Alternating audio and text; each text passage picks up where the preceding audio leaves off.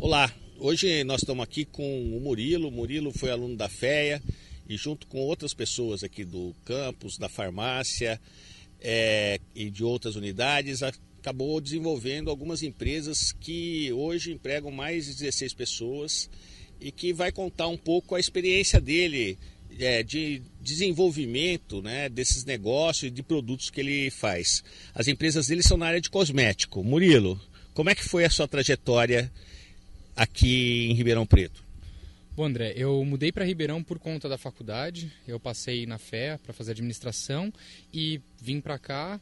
É, faz 10 anos que eu já estou em Ribeirão Preto e desde o início da faculdade a sementinha de pensar em empreender começou com a palestra que eu vi do Núcleo Empreendedorismo, que a princípio era uma empresa de desenvolvimento de cosméticos, que ela contém outras duas sócias que também são aqui do campus de Ribeirão Preto. As duas são formadas, mestrado, doutorado e também graduação na Faculdade de Farmácia, com ênfase em cosmético.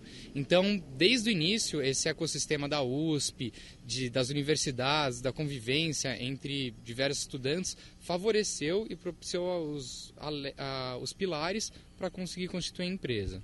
Então, além dessa empresa de cosméticos, você tem uma de software, né? Sim, sim. Além dessa empresa que desenvolve cosmético, tem outra empresa que eu também sou sócio fundador, que é uma empresa que desenvolve software para gestão de clínica de estética. Então, a empresa é constituída principalmente por programadores e pessoas da área de sistema TI, focada em gestão, é um software de gestão. E o mercado de cosméticos?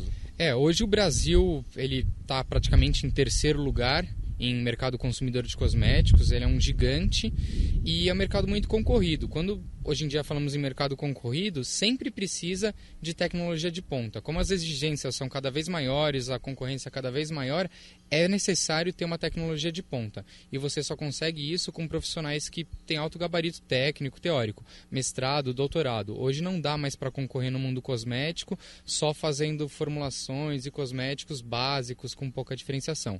Precisa de tecnologia, precisa de pesquisa e a universidade tem um papel fundamental nesse processo.